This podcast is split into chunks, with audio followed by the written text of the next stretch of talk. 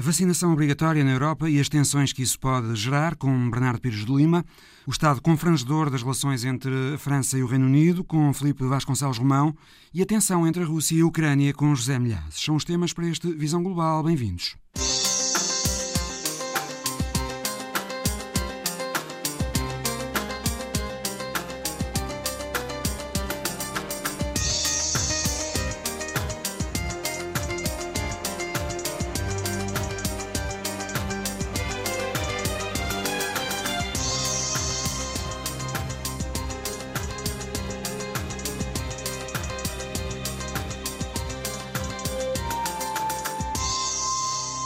Vacinação obrigatória contra a Covid-19 vai fazendo caminho na Europa.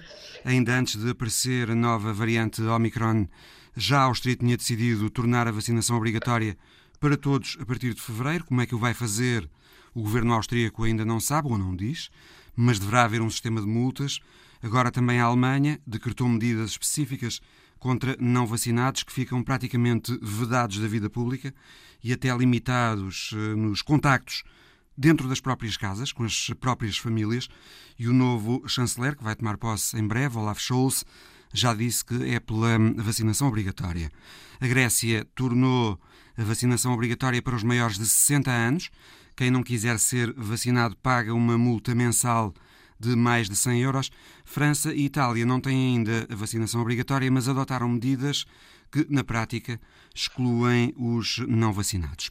Bernardo Pires de Lima, boa tarde.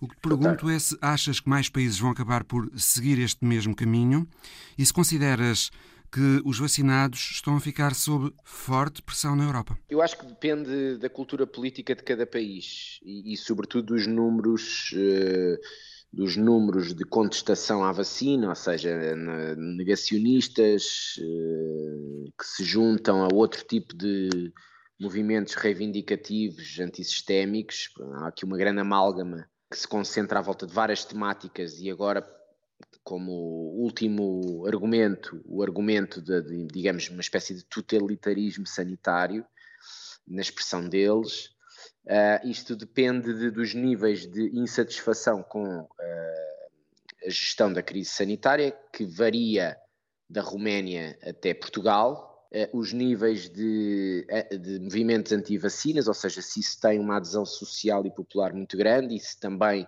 alimenta partidos políticos nas suas bases. Portanto, há uma grande heterogeneidade nesta, nestes movimentos e na expressão pública destes movimentos. Não faz nenhum sentido falar disso, por exemplo, na sociedade portuguesa, mas talvez faça sentido falar nesse tipo de regras ou imposições ou de quadros até penais quando uh, existem culturas políticas de, de maior rigidez Uh, ou então de um alarmismo eh, um bocadinho mais uh, histriónico, fruto de várias variantes e de várias uh, falências até do, das próprias decisões políticas.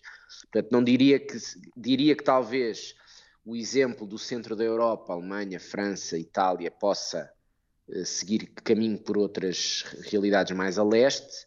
Não digo que seja um debate fácil, não digo que seja um debate preto e branco. Aliás, tenho dúvidas sobre a, a, pertinência, a validade desse tipo de imposições, acho é que há, há, sociedades em que isso não faz rigorosamente nenhum sentido e só disputaria uh, um ciclo contrário de contestação e de, uh, digamos, mais incendiário até Uh, completamente desnecessário. Ursula von der Leyen disse que os países têm que discutir a vacinação obrigatória. Mas a área da saúde é da soberania dos Estados. Cada um decide por si. A União não pode impor nada, não é assim? É evidente que no campo sanitário, tal como no campo das fronteiras, na maior parte, aliás, das matérias uh, que dizem respeito à, à gestão de um espaço continental, os Estados têm muito mais áreas de soberania do que a área as áreas que competem à União Europeia. Não, dá, não pode, o que a Comissão pode é fazer recomendações e levar o debate por um determinado caminho com força de Estados-membros atrás, nomeadamente, como eu disse, França, Alemanha e Itália, eventualmente.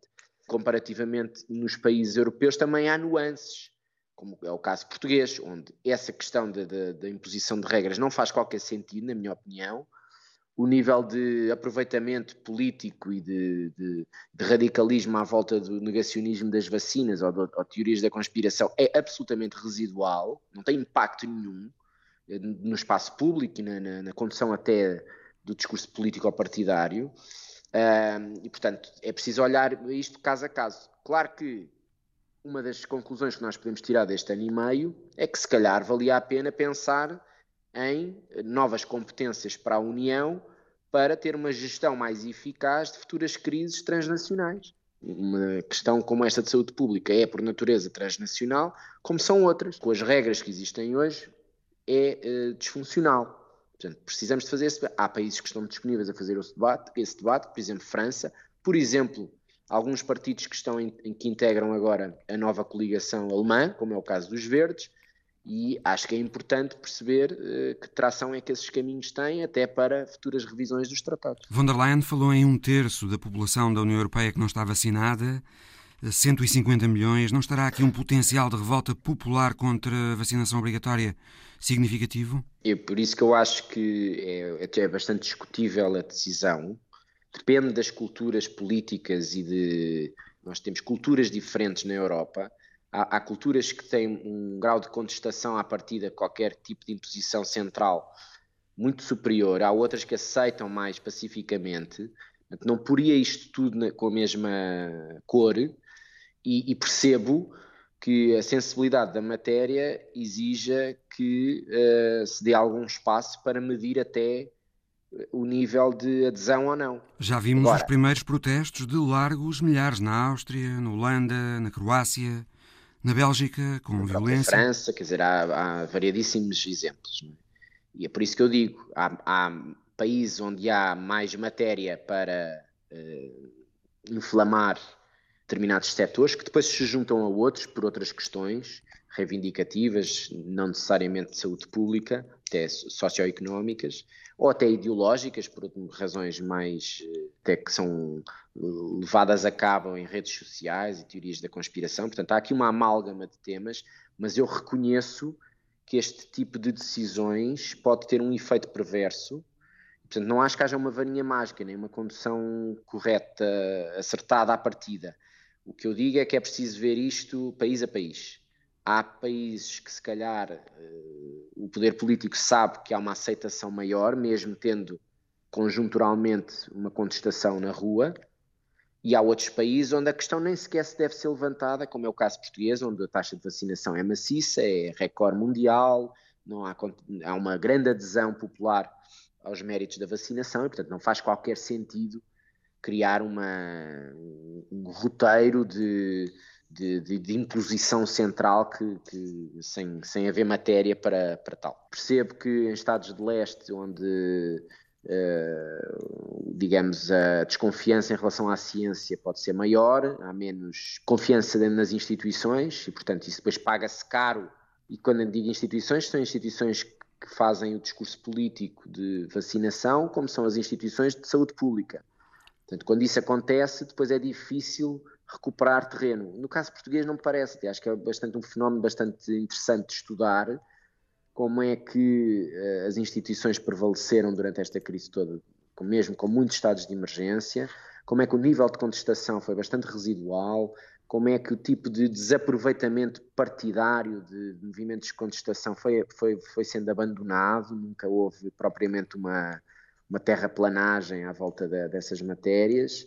Portanto, acho que é um caso de estudo até bastante interessante. Agora, reconheço que a heterogeneidade europeia, nessa matéria, como noutras matérias, quando chega a momentos críticos, vem ao de cima. Portanto, é difícil depois, do ponto de vista central das instituições, Comissão, ou, ou Conselho Europeu, ou outras, ter uma, uma, uma, gestão conseguida em tempo recorde. Do ponto de vista político, Bernardo, parece-me haver aqui outra questão que é a seguinte: os governos que optarem pela vacinação obrigatória terão depois que a impor.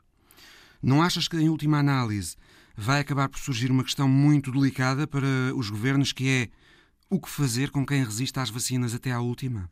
Mas isso tem um, uma escapatória que já está em marcha, que é restringir o acesso a determinados locais por quem não, não tem certificado de vacinação, portanto tem nenhuma comprova. Depois há outra coisa que parece também está aqui, não, não sei quantificar, mas é é uma, um tema que vai correndo, mesmo que não, não seja no espaço público, tem, tem a ver com a falsificação de certificados.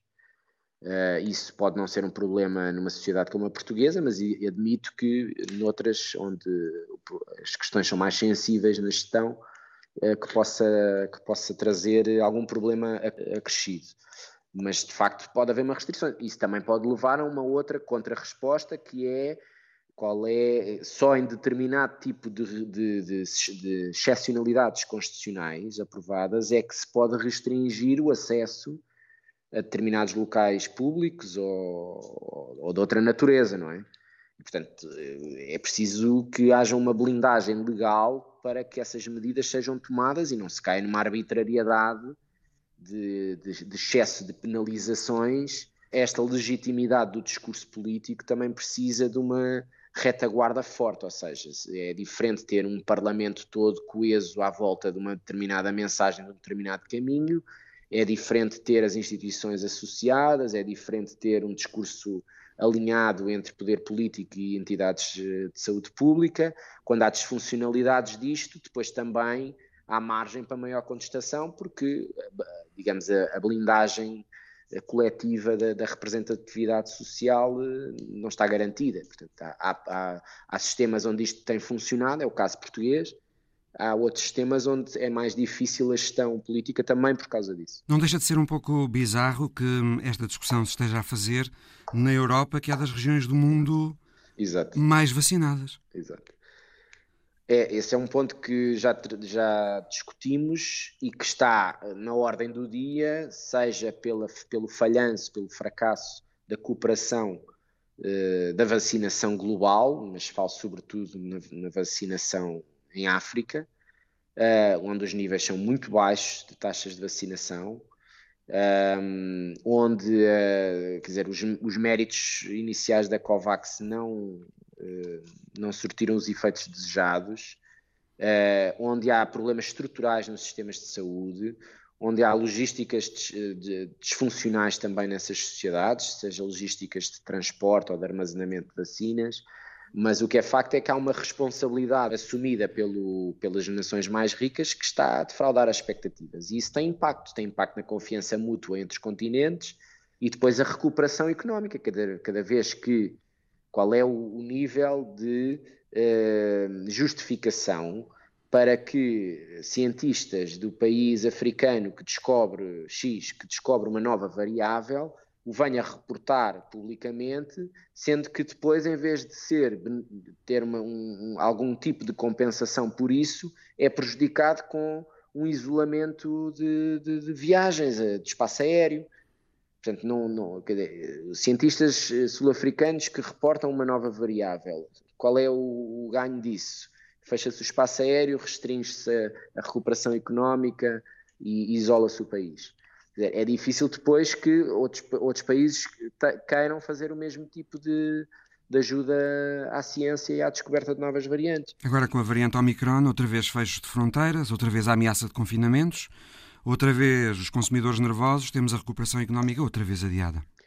Eh, depende do nível de restrições. Eu diria que também aí há várias nuances. Há, há governos que têm uma exposição à nova variante eh, menor e que e sociedades que têm os seus sistemas de saúde mais consolidados e, portanto, conseguem eh, aferir o grau de agressividade do vírus, pelos vistos não é assim tão agressivo, mesmo que haja uma subida de contágios, uh, e portanto é preciso tirar ilações sobre isso, sobre o alarmismo de, de, das infecções que não correspondam ao alarmismo de cuidados internados nos cuidados intensivos ou de, ou de mortes, e, portanto, as medidas restritivas têm que ter contrapeso e medida e não uh, adiar uh, o, o, o, ciclo normal de educativo, de, da economia, dos negócios, das empresas, etc. Portanto, acho que tudo aí depende do bom senso. O que me parece aqui também é que nós temos que, que abrir espaço a uma, uma discussão sobre se cada vez que vem uma variável que, que, necessariamente é ainda nos primeiros dias, semanas, desconhecida nos seus efeitos, se vale a pena estarmos sempre em picos de histeria, já nem falo em alarmismo, que às vezes há mesmo uma histeria coletiva, uh, que depois não se traduz numa pressão hospitalar. Mas isso só depende da comunicação social, Bernardo. depende de um. Quer dizer, a comunicação social tem um papel, o poder político tem outro. Se o poder político uh, não encaminha o discurso num determinado sentido, quer dizer, a, comunicação social é, livre de fazer o seu caminho, mas uh, também uh, ficará refém de não acompanhar ou não, não dar eco, não traduzir não interpretar o discurso do poder político. A comunicação social aqui... noticia, as pessoas reagem àquilo que é noticiado, a opinião pública pois, e, os governos, dizer, a origem e os governos depois têm que atuar.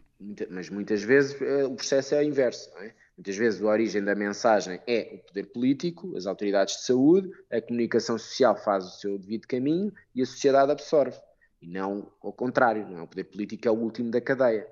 Então, o que nós estamos aqui a assistir talvez seja de equacionar um outro tipo de mensagem feita pelos mensageiros normais, que têm a legitimidade para conduzir o processo de gestão de uma crise pública desta natureza, mas que tenham a sensatez e a conta peso e medida para não criar um alarmismo desnecessário, fazer o foco naquilo que é verdadeiramente importante nesta nova fase, que é o que é que está em causa na pressão hospitalar, não vale a pena estarmos concentrados apenas e só no número de contágios e com isso condicionarmos a nossa vida, porque também se percebe que a vacinação funciona uh, uh, alargadamente, tem resultados e, portanto, é diferente falar num quadro de alarmismo com uma vacinação de 90% da população ou num quadro de alarmismo onde a vacinação não existia como há um ano.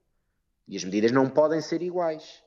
Portanto, o poder político tem que conduzir o processo de acordo com este bom senso e não ficar refém de uma histeria generalizada que depois perde o controle da situação. Há sociedades onde isso é mais fácil acontecer, porque, como eu digo, há uma, uma capacidade, uma credibilidade, uma legitimidade das instituições, dos partidos, etc., à volta de, uma, de, uma, de um determinado caminho. E a sociedade está com eles.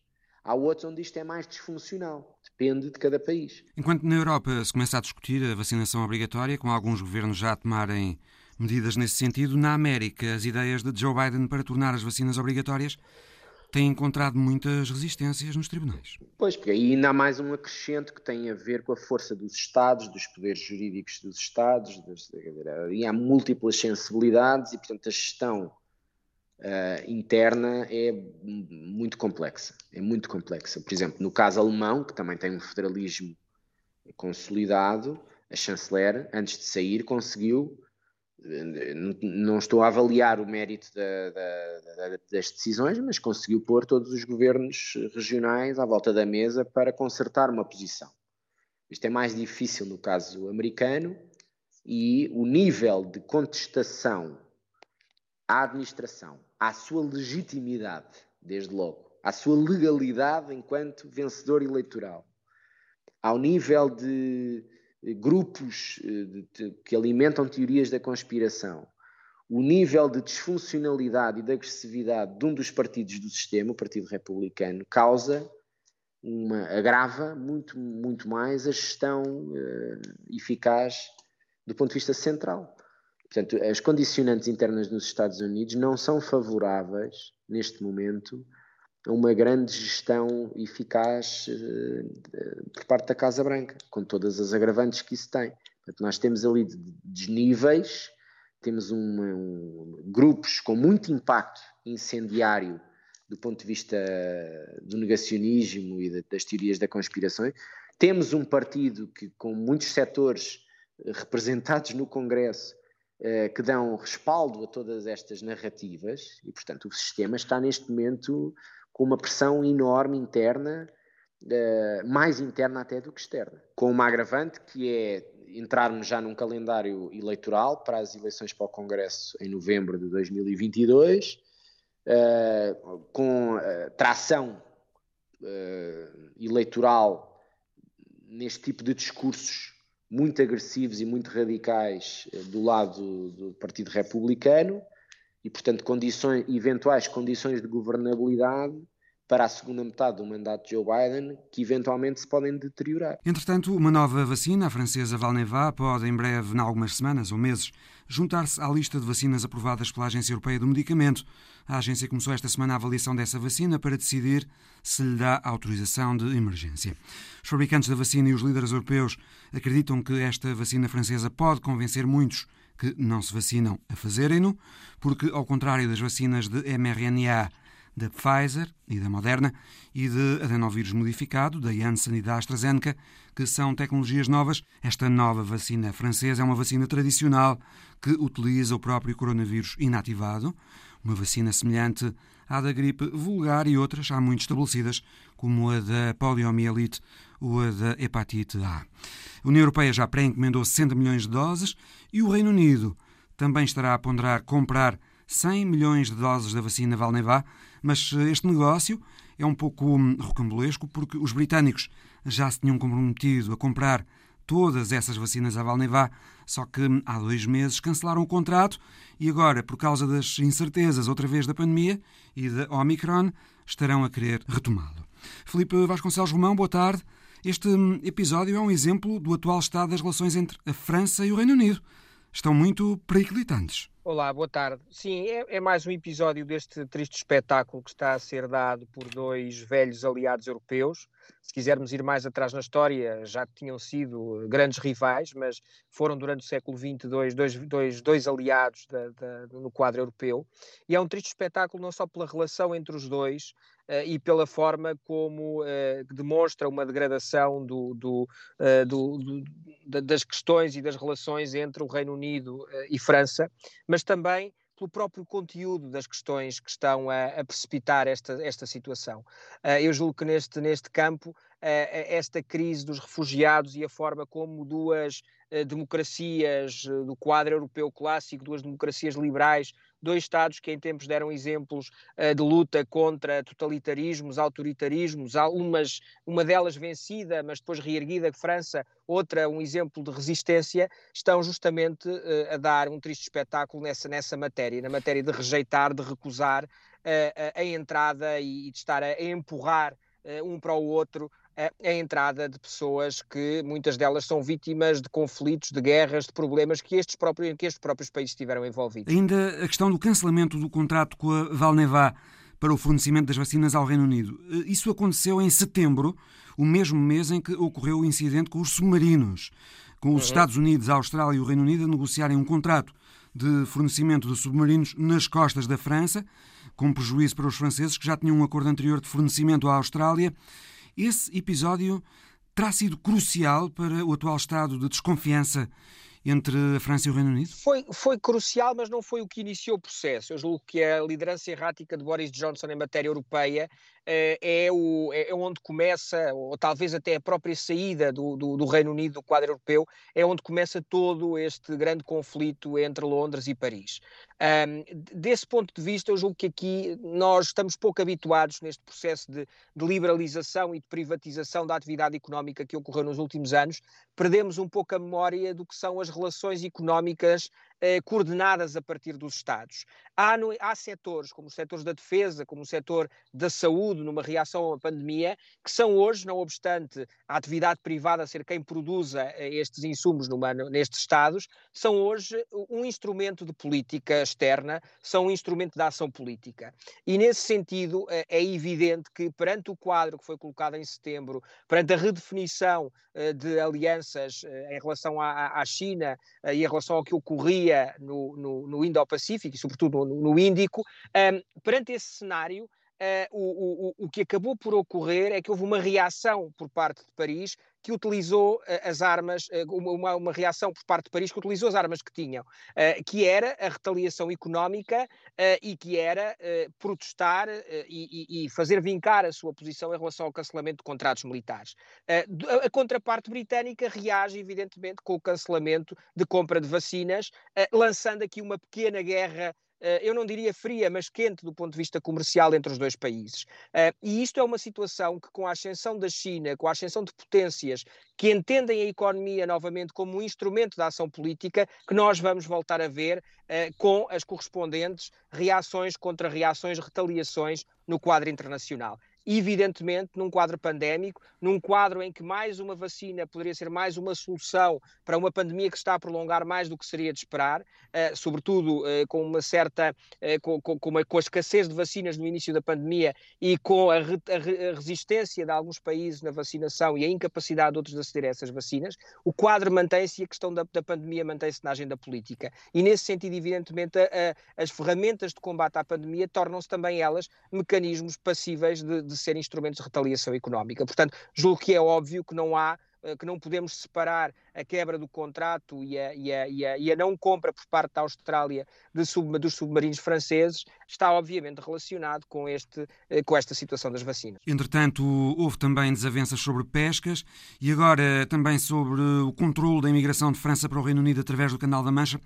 A situação está de tal ordem que nem a morte daquelas pessoas, há poucos dias, que tentavam atravessar a Mancha num insuflável, nem isso levou os governos dos dois países a fazerem um esforço para se entenderem sobre o patrulhamento das praias francesas e da fronteira. Nem sobre a devolução de refugiados que entram ilegalmente no Reino Unido, nada. E a intransigência maior para negociar tem sido dos franceses. Aliás, o que se tem visto é insultos. Será difícil agora reconstruir a confiança, Felipe?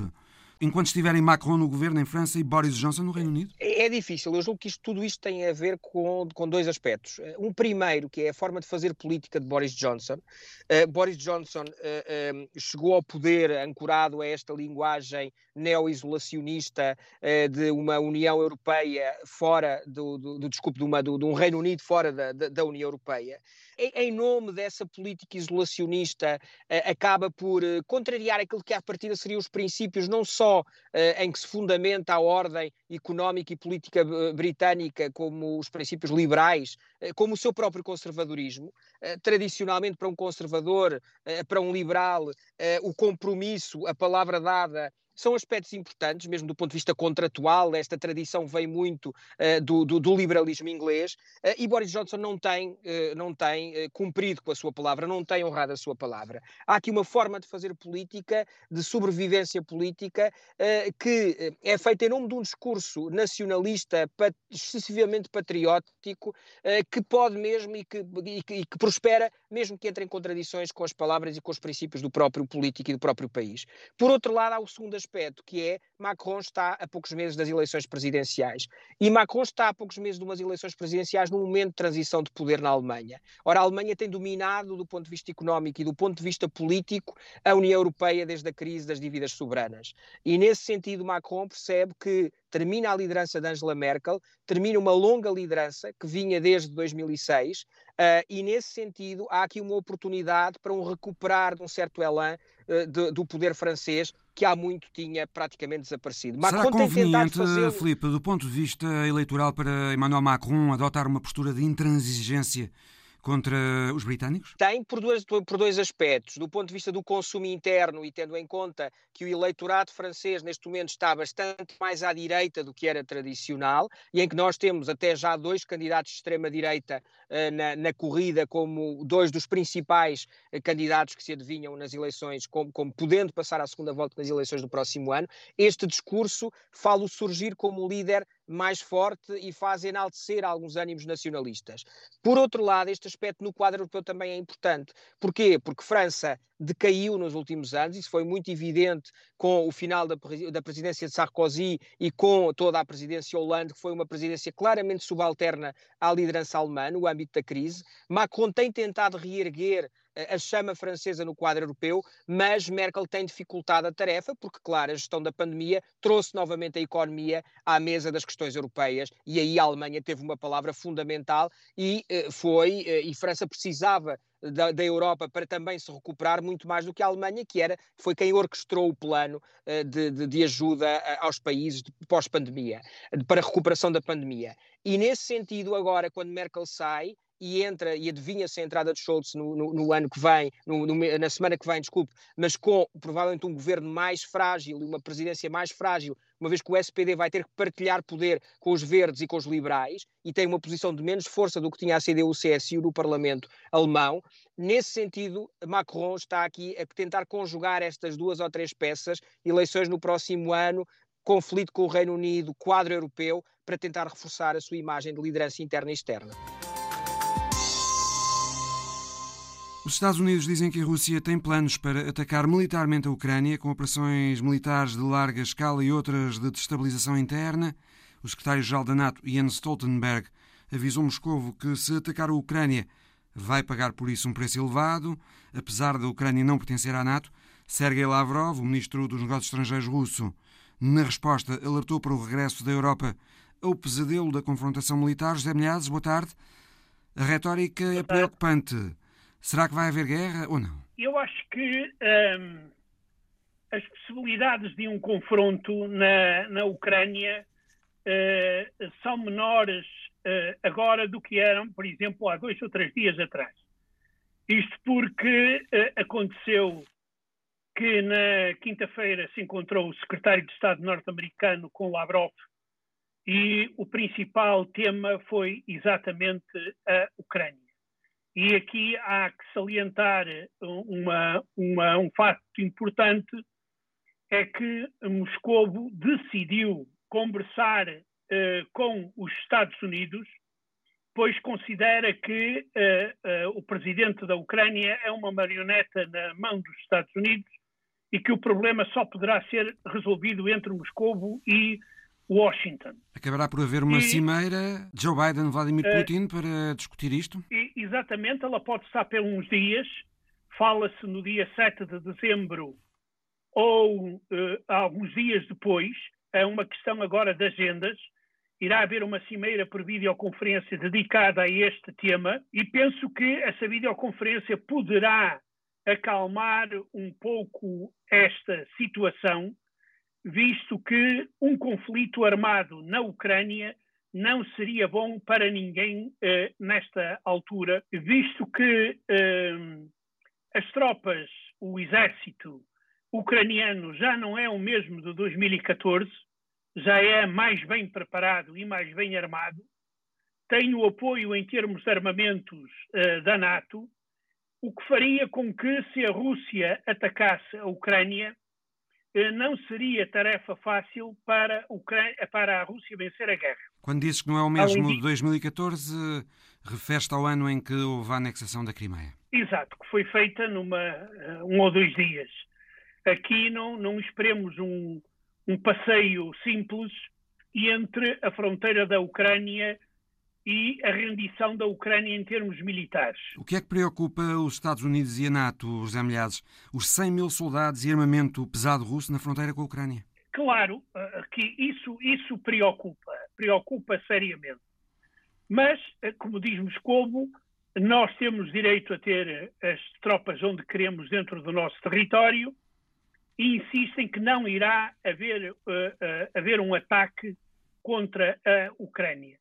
Até porque eh, aqui, eh, do ponto de vista legal, qualquer ataque da Rússia violaria o direito internacional, que seria entrar num, num território soberano. Se a Ucrânia atuar contra uh, as regiões separatistas, isto poderá uh, uh, eventualmente ser também um erro, porque aí a Rússia entrará e então terá lugar o tal conflito de que falamos, pode ser muito grave, mas a Ucrânia tem eh, todo o direito de entrar eh, e tentar repor a sua integridade territorial, tal como, por exemplo, fez a, a, a Rússia nos anos 90 em relação à Chechênia. Penso que eh, estas acusações mútuas, porque a Rússia também acusa a NATO de se aproximar das suas fronteiras, de falar da, da, introdução e da instalação de armas eh, nucleares na Polónia. Eh, ou seja, aqui há uma luta de nervos, há uma guerra de acusações e contra-acusações, mas as partes parecem ter entendido que é melhor conversar e tentar chegar a um acordo por muito difícil que isso seja, do que provocar uma guerra no centro da Europa. Já, aliás, uh, Sergei Lavrov disse esta semana numa conferência sobre segurança na Suécia que é preciso um novo pacto europeu de segurança que impeça a NATO de se expandir mais para leste. O que é que estaria na cabeça de Lavrov quando falou neste novo Pacto Europeu de Segurança que a Rússia quer, quer que dizer, seja? Isto aqui, uh, Lavrov, na conversa com o seu homólogo norte-americano, uh, falou da, da Ata de Helsínquia de 1975, onde ficaram definidas, digamos, as fronteiras na Europa, naquela época. E, no fim de contas, o que é que quer a Rússia? A Rússia diz querer garantias de segurança. E quais são as garantias de segurança que a Rússia neste momento exige? É que a Ucrânia, de forma nenhuma, entre na NATO, e quem diz a Ucrânia depois também será a Moldávia e a Geórgia, ou seja, que a NATO não se aproxime mais das fronteiras com a Rússia, esta é a principal exigência de Moscovo, a que a NATO responde que eh, a Ucrânia tem direito a escolher com quem fazer alianças e diz que eh, este ponto não é, eh, não é aceitável. Esta é, digamos, a principal divergência entre as partes. A segunda é a não instalação de armas nucleares eh, em, nos países do leste da Europa. Elas, neste momento, estão na, na Alemanha, na Alemanha Ocidental, na antiga Alemanha Ocidental. Eh, Fala-se, e os polacos saudariam, a instalação de armas nucleares da NATO no seu território, a fim de se sentirem mais protegidas, mas a Rússia diz que não irá admitir eh, tal coisa e irá tomar medidas muito duras. Ora, é, são estes dois pontos que irão ser, eh, digamos, abordados. Além de que é preciso dar um novo impulso ao diálogo entre Kiev e as regiões separatistas. O formato de, da Normandia, de que fazia parte a França, Alemanha, Rússia e Ucrânia, está praticamente parado porque a interpretação dos acordos de Minsk é diferente, é, é, é interpretada de forma diferente por, pelas duas partes, uh, e neste momento é preciso dar um novo impulso. E aqui uh, estas conversações entre os Estados Unidos e a Rússia poderão servir exatamente para isso. Por exemplo, o presidente Vladimir Zelensky há muito que vinha defendendo a participação norte-americana na solução da, das relações entre a Ucrânia e as suas regiões separatistas, Moscovo olhava um bocado, digamos, torto eh, para essa solução, mas eh, neste momento concorda que talvez seja o melhor caminho. isto, claro, que para a União Europeia não é nada bonito, porque os países da União Europeia, os mais fortes, países da União Europeia, a Alemanha e a França eh, não souberam eh, resolver este problema que passa agora para as mãos dos norte-americanos. Zé, e a Bielorrússia? A Bielorrússia foi alvo esta semana de mais sanções europeias por causa da situação dos migrantes nas fronteiras com a Polónia, a Letónia e a Lituânia e já ameaçou com medidas duras e assimétricas. O que é que pode estar na manga dos bielorrussos para retaliar contra a Europa? Isto, uh, temos, temos sempre a mesma coisa. É, são declarações de Lukashenko de, por exemplo, de instalar também armas nucleares russas uh, no território da Bielorrússia. A, a NATO poderá responder com a instalação de armas nucleares mais perto das fronteiras com a Rússia e digamos que uh, Lukashenko neste momento apenas tenta atirar achas para a fogueira e, desse modo, mostrar a sua utilidade como aliado da Rússia. E ele vem fazendo, digamos, uh, uh, declarações cada vez uh, mais, digamos, tontas. por exemplo, na quinta-feira ele disse que Putin, para ele, não é apenas um amigo, é um irmão. Só não explicou a de que forma que uh, um amigo se transformou num irmão de um dia para o outro. Mas estas declarações e as declarações de um, Lukashenko em relação à União Europeia fazem também parte desta guerra híbrida, uh, tendo em conta que a situação com os migrantes na fronteira com a Polónia e com a Lituânia ainda não, não terminou. Ou seja, uh, eu espero, pelo menos, que o diálogo entre os Estados Unidos e a Rússia pelo menos arrefeça um bocado o ambiente e não permita provocações que possam levar a uma guerra de facto. Mulheres indígenas bolivianas que subiram à montanha mais alta da Bolívia com uma missão. É a história da semana de Alice Vilaça. Empoderamento feminino, combate a todos os tipos de violência e promoção de uma alimentação saudável. Um de empoderamento da mulher, outro de luta contra todo tipo de violência, uma alimentação sana. Foram estas as mensagens que subiram ao topo do Nevado Sarrama, a montanha mais alta da Bolívia.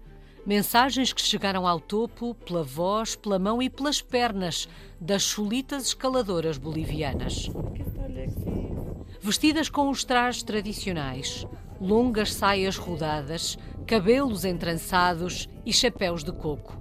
Três mulheres, das muitas que fazem parte das chulitas escaladoras, caminharam durante quatro dias e três noites. Subiram 6.542 metros. E gritaram a plenos pulmões que é preciso salvar a montanha. Chulitas é o nome dado às mulheres indígenas aimaras bolivianas. Até há alguns anos, estas mulheres trabalhavam apenas como cozinheiras e cuidadoras dos montanhistas. A mulher sempre tinha que estar cozinhando, lavando. Enquanto eles escalavam as montanhas, elas ficavam nos acampamentos base. E sempre eu tinha essa curiosidade de poder ir à cumbre. Mas as chulitas decidiram usar o conhecimento adquirido com a convivência com os montanhistas e caminhar até ao topo. E por que não podemos fazer também as mulheres? Por que não podemos ir a escalar? E assim mostrar que as mulheres também são capazes de o fazer. E em 2015 começou a caminhada das chulitas escaladoras. Escalando a la liberdade. Mas a luta destas mulheres não é só pela montanha. Desde os anos 60 que as chulitas lutam contra a marginalização de que são alvo. A nós nos discriminavam, não? Por ser aimaras e indígenas, não? Durante a última década, as chulitas foram gradualmente conquistando muitos espaços que antes lhes eram vedados, pela dupla condição de mulher e indígena. Eu mesma já me sinto livre de poder fazer o que eu quero. É cada vez mais comum ver as saias compridas, rodadas e coloridas, as tranças e os chapéus de coco chegar à política, às empresas, aos serviços públicos, à arte ou ao desporto.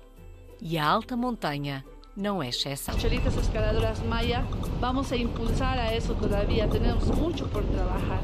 O Visão Global volta para a semana. Até lá.